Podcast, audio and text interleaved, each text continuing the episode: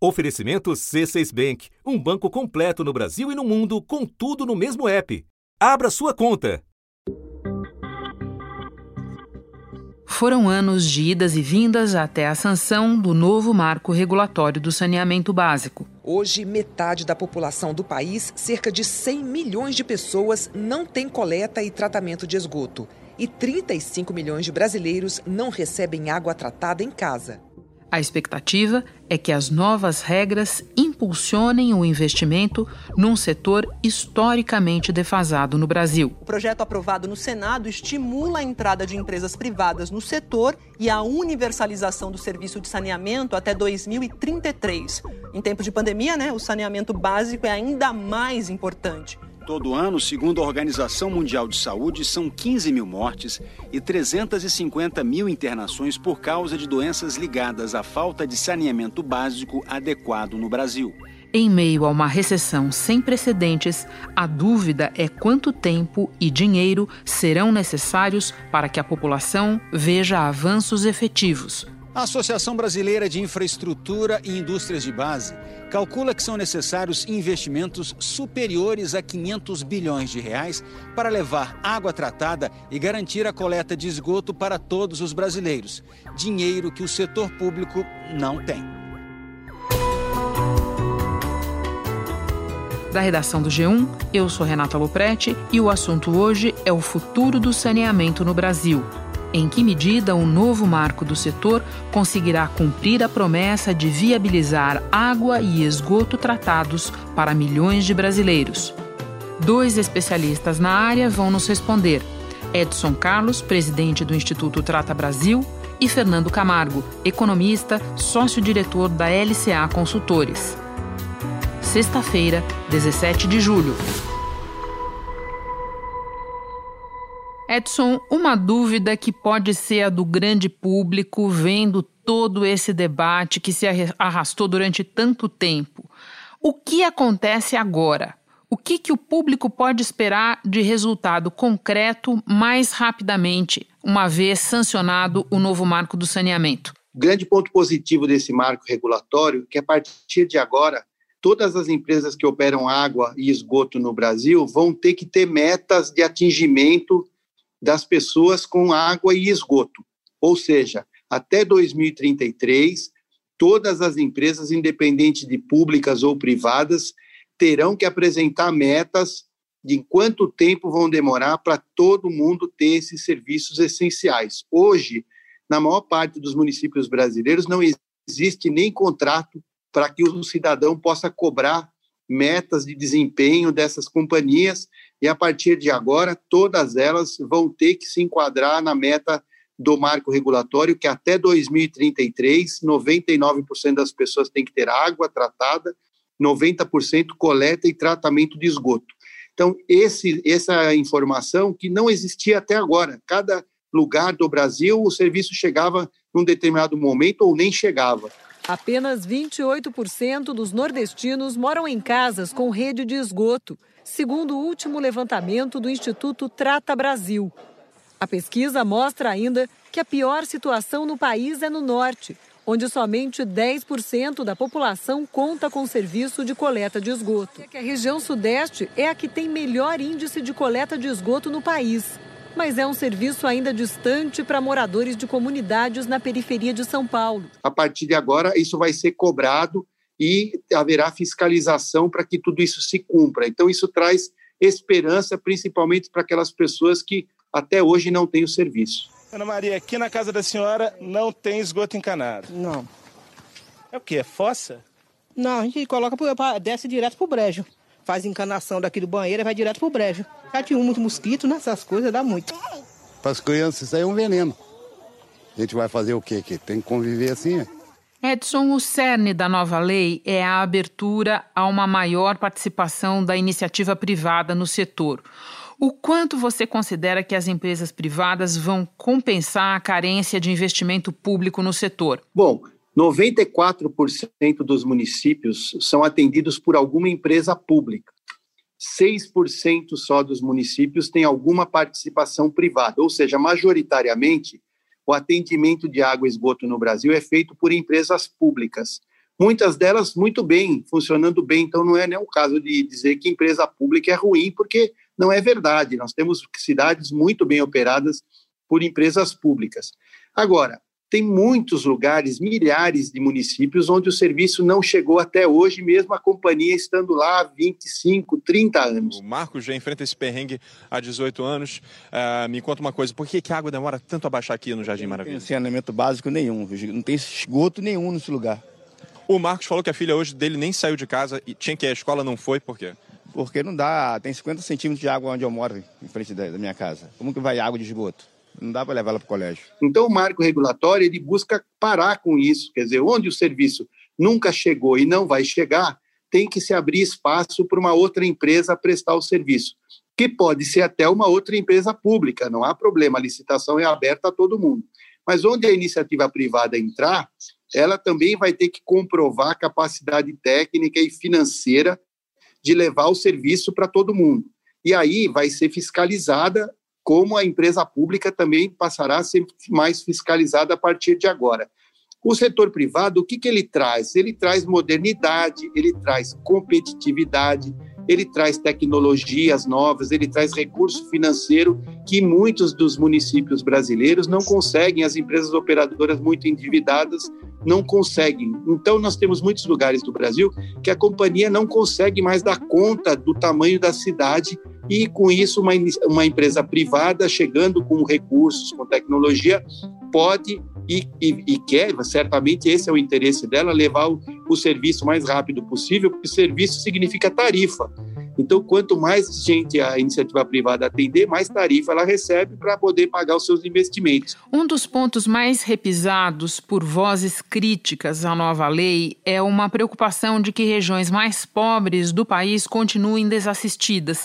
Qual é a tua avaliação sobre isso? Haverá interesse de empresas privadas por essas regiões? Esse foi um dos pontos que mais demandou debates dentro do parlamento nesses dois anos de tramitação desse projeto que agora virou lei, né? A, o medo, o receio das, das regiões mais pobres, os municípios pequenos ficassem desassistidos no meio dessa, dessa mudança do marco regulatório. Isso foi, é, foi enfim, minimizado com a, a, possibilidade dos governadores montar os blocos regionais, ou seja, os blocos de municípios onde municípios pequenos sejam agregados a municípios maiores, para que quando licitar a empresa que quiser operar o município grande, superavitário, vai ter que pegar os municípios pequenos também, mais, mais isolados. Isso é uma forma de você juntar o bom com o não tão bom. Até porque, Renata, é importante dizer o seguinte, que hoje a maior parte das cidades operadas pela iniciativa privada, a maior parte, são municípios menores de 50 mil habitantes. Então, isso de que a iniciativa privada só quer município grande também não é verdade, só basta olhar os números, né? Edson, o presidente Jair Bolsonaro vetou 11 pontos da nova lei. O veto que provocou mais controvérsia é o que impede a prorrogação dos atuais contratos de estatais de saneamento sem licitação. Congresso e governadores estão reclamando desse veto que pode vir a ser derrubado. Explica para nós por que esse é um ponto de tensão e como é que você avalia esse ponto. Desde o começo da tramitação desse projeto na Câmara, é, havia uma forte resistência das empresas estaduais e do, dos governadores, de muitos governadores, de fazer com que se inviabilizasse essas empresas estaduais de um dia para a noite. Porque, na medida que a lei começa a valer imediatamente, você, logicamente, tem que começar a abrir licitação para todo lado. E os governadores lutaram muito para que houvesse, pelo menos até 2022, março de 2022, as empresas estaduais pudessem é, regularizar os contratos que elas têm com os municípios, muitas nem têm contrato e os contratos são muito falhos, então regularizar esses contratos e a possibilidade de, de renovar por 30 anos o serviço nessas cidades, ou seja, ganharia um prazo longo. Isso foi pactuado lá na Câmara, depois referendado no Senado e por isso que muitos governadores e deputados, senadores, é, tramitar, deixaram tramitar o projeto. Então, houve uma surpresa geral desse veto que ninguém esperava. Então, a grande, a grande reclamação é porque era um acordo feito que na, na, na, na cabeça e na divulgação do, do, do, parlamento depois dos vetos, isso foi uma, um, dizer, um acordo que não foi cumprido. Compromissos são feitos para serem cumpridos, não pode fazer o entendimento e não cumprir o entendimento. Houve um lapso da parte do executivo, que eu reputo que não é certo. A gente tem como corrigir aqui na sessão do Congresso Nacional isso e dar a resposta do que foi construído Agora, olhando do ponto de vista do marco regulatório, a, a lógica é que você prorrogando isso, você poderia prorrogar a solução. Na nossa visão do Trata Brasil, o, o coração desse marco regulatório é a meta de 2033. Ou seja, se a empresa é, é estadual continuar lá e cumprir com a meta de 2033, para nós não há problema nenhum. Se o município licitar ou o bloco de municípios para iniciativa privada e também tem que honrar 2033, para o cidadão pouco importa. Né? Então, para o Trata Brasil, esse veto não muda a nossa principal bandeira, que é fazer todo mundo ter os serviços em 2033 e, nos casos excepcionais, 2040. O marco legal também estabelece novos prazos para o fim de lixões a céu aberto. Capitais e regiões metropolitanas terão até 31 de dezembro deste ano para eliminar as montanhas de lixo. Municípios com menos de 50 mil habitantes até 2024. Então, é, é possível que a lei volte ao que era, ou seja, se dê mais esse prazo para as empresas estaduais.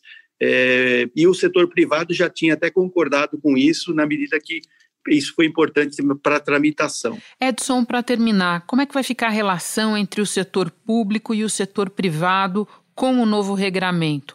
Qual você entende que deva ser o papel da Agência Nacional de Águas no novo modelo? A Agência Nacional de Águas, o papel dela é, é criar as normas de referência para que todas as mais de 50 agências reguladoras do saneamento possam é, trabalhar com a, base, com a mesma base jurídica, com a mesma base é, técnica, porque hoje, como, quando uma empresa tem que se submeter a várias agências reguladoras, ela tem muita dificuldade porque os critérios são diferentes. Critério de avaliação de tarifa, critério de avaliação de contrato, de metas.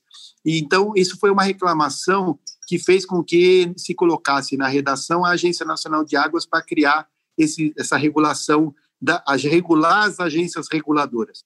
Isso obriga a que todas as agências reguladoras cobrem metas de desempenho das empresas de água e esgoto, ou seja, quanto, quando vai levar o serviço, a questão das perdas de água tem que entrar nos contratos, porque hoje a gente perde quase 40% da água potável. Todos os investidores que a gente conversou avaliaram isso como uma segurança jurídica que faltou na lei original, ou seja, alguém que olhasse a regulação de uma forma mais mais mais harmônica, né? Que é o papel que a Agência Nacional de Águas vai dar. Então, é, independente da empresa ser pública ou privada, ela vai ter que se submeter às mesmas regras, ela vai ter que levar serviço de qualidade e outra, se não cumprir isso, né, Renata, está previsto perder o contrato, é um serviço pago e o cidadão merece. Edson, muito obrigada por mais essa participação tua no assunto. Eu vou te liberar porque eu sei que com a sanção do novo marco, o seu trabalho dobrou. Até. Obrigado, Renata, sempre uma honra. Obrigado. Hora de conversar com o economista Fernando Camargo.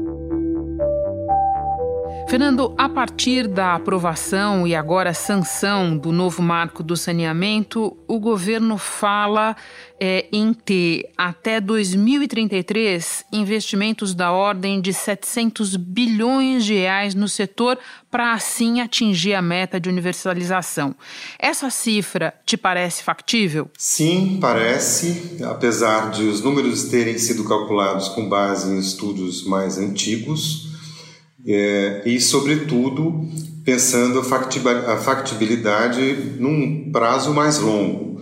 Acho que se tem uma questão que preocupa um pouco os observadores do setor, os analistas e mesmo os investidores, é que esses investimentos tão relevantes sejam feitos num prazo de 10 anos, por exemplo. Acredito que seja necessário num prazo maior, de até 15 ou até 20 anos em alguns casos. Ou seja, investimentos desse porte você enxerga, mas universalizar só daqui a duas décadas aproximadamente e não uma. É isso? É isso. É necessário pensar nas diferenças entre cada região, sobretudo nos desafios para o investimento do ponto de vista da viabilidade de cada negócio. É, alguns estados têm mais dificuldades é, no pagamento das tarifas, pensando nas famílias, nos consumidores principais. O saneamento básico é muito focado em residência.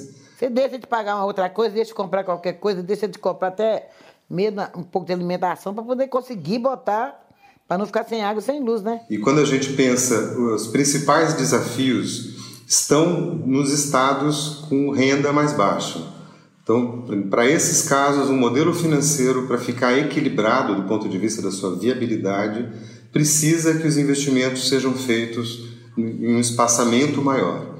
Se você concentra investimentos tão relevantes nos estados que mais precisam de tratamento, coleta, tratamento de esgoto ou mesmo a solução de tratamento de água, são os estados com renda familiar mais baixa e, portanto, fazer investimento pesado em pouco tempo pode exigir esforços de orçamento familiar ou de tarifas que não cabem na conta. Pode explicar um pouquinho, destrinchar um pouco para a gente essa conta, a relação entre a renda das famílias numa determinada população e o investimento necessário e o interesse das empresas? Quase sempre um investimento em infraestrutura é, requer que os investimentos feitos sejam pagos ao longo de um tempo é, por forma de tarifas. O modelo está sendo pensado principalmente nesse sentido. O fato é que quando você faz investimentos pesados, esses investimentos serão feitos nos primeiros anos, é, quase sempre, é, mas até atender à universalização, se você concentrar um investimento muito pesado em poucos anos, a exigência de retorno tende a ser maior para você ter viabilidade econômica. Porque quanto mais distante no tempo o retorno desse investimento, é, menor a atratividade dele, em termos de taxa de retorno de um projeto. Então, para São Paulo, Minas, Rio, mesmo para o Rio Grande do Sul, que são estados que ainda precisam de muito investimento, é possível que esse prazo seja relevante. Me preocupam mais é, concessões em outras regiões, sobretudo nas áreas do interior, em que a renda é ainda menor e isso pode criar dificuldades.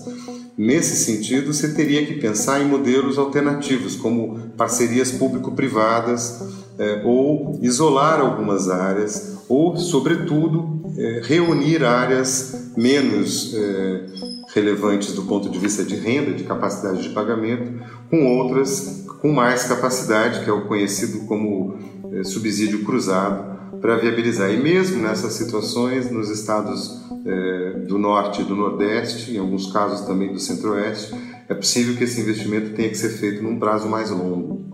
Ou seja, o marco ajuda muito, a perspectiva de investimentos é real, mas a gente continua a ter uma questão que é a capacidade da população arcar com a tarifa. Confere? Confere. É, não é em termos absolutos, é bem importante dizer. É, o Brasil é, tem um nível tarifário considerado adequado, não é dos mais altos. É, pesquisas recentes de uma instituição global que, enfim, cuida de questões de água e tratamento em todos os países, traz o Brasil como um país perto do, do, do quinquagésimo, né, entre os 50 em níveis tarifários, né, em ordem decrescente. Acima do Brasil estão quase todos os países europeus e países ocidentais é, com desenvolvimento semelhante. É, perto, bem perto do Brasil, ainda tem países como Itália, Portugal, Japão, Singapura. É, na, isso é uma tarifa média da ordem de 2,20 dólares é, para uma quantidade em torno de 15 metros cúbicos, que é o padrão que eles usaram para fazer a comparação. Né? Então, está se comparando aqui um consumo semelhante, comparável, é, em termos de valor. Né? Então, é, esse é um nível que é relativamente confortável para um país das dimensões brasileiras, com as dificuldades que temos. Todo dia economiza. É, é 300 litros de água que eu levo para casa nesses galãozinhos. Senão, salário não dá, né? E essa tarifa é uma tarifa confortável do ponto de vista eh, populacional hoje, eh, dada a relevância desse produto. Estamos falando de um produto extremamente necessário eh, e com alto custo de tratamento. Né? Diferente do que se pensa, a água não é algo que está à disposição ou que seja um bem público. É, pode ser público se for uma empresa pública que vai fazer o tratamento, todos os investimentos em tubulação, tratamento do esgoto, que nada mais é do que a água depois de usada, né? é o mesmo volume que volta e é necessário que volte de uma forma adequada, sustentável. Custa muito fazer esse ciclo ser completamente renovável, limpo, Fernando, para terminar, o quanto esses investimentos estão condicionados à recuperação da economia? Eu diria que pouco, é, olhando essa pergunta diretamente, né? O que significa? A água, por um bem, por ser um bem essencial, é pouco sensível a questões como renda, é, crescimento da renda, né? É, e mesmo preço, a tarifa é, não afeta. A elasticidade do consumo da água com relação a essas variáveis é muito baixa. Significa que, mesmo em, em momentos de crescimento muito baixo, o consumo da água ainda cresce. Ele depende muito mais da quantidade de pessoas e de, dos usos que essas pessoas fazem dentro das suas residências. E aí não tem muito segredo. É, não precisa crescer necessariamente, mesmo para atrair investimento. É, apesar de que existe um, um ambiente institucional é, de regramentos, é, de respeito a diversos padrões democráticos e outros institucionais é, que podem, aí sim, é, ser uma peça fundamental para a atração de novos investidores que ainda não estejam no Brasil, que não conhecem o jeito de fazer negócio no Brasil e que podem é, ser, enfim, esse, a situação institucional política mais agravada pode ser um limitador. E isso pode significar dificuldades de fazer o país voltar a um ritmo de crescimento mais sustentável é, que já houve no passado e isso pode ser comprometido. Mas nesse momento, com as opções de investimento que já estão no mercado, a partir de estudos produzidos pelo BNDES alguns anos atrás, é, acredito que a demanda é, e a, a, a, concorrência por esses produtos, por esses processos competitivos, tende a ser muito alta, com muitos investidores se posicionando para isso. Apesar dessa situação é, de recessão e de dificuldade de imaginar um crescimento futuro. Fernando, muito obrigada pelos teus esclarecimentos. Bom trabalho para você. Obrigado. E para terminar, um lembrete útil agora que várias cidades brasileiras estão reabrindo seus parques. Se você for a um deles, evite expor você mesmo e os outros ao novo coronavírus. Como? Não usando espaços comunitários como parquinhos infantis, áreas de eventos, chuveiros de vestiário e principalmente bebedouros públicos Mantenha dois metros de distância das outras pessoas, não pratique esportes coletivos e lembre sempre do trio de ouro da proteção: usar máscara, não tocar o rosto e levar sempre o álcool em gel com você. Este foi o assunto podcast diário do G1. De segunda a sexta, nós aprofundamos um tema relevante do noticiário em conversas com repórteres, especialistas e personagens da notícia. O assunto está disponível no G1 e também nos aplicativos Apple Podcasts, Google Podcasts, Spotify, Castbox, Deezer. Lá você pode seguir a gente e assim não perder nenhum novo episódio. Comigo na equipe do podcast estão Mariana Mendicelli, Isabel Seta, Jéssica Rocha, Luiz Felipe Silva, Tiago Kazuroski, Giovanni Reginato e Vivian Souza. Eu sou Renata Loprete e fico por aqui. Até o próximo assunto.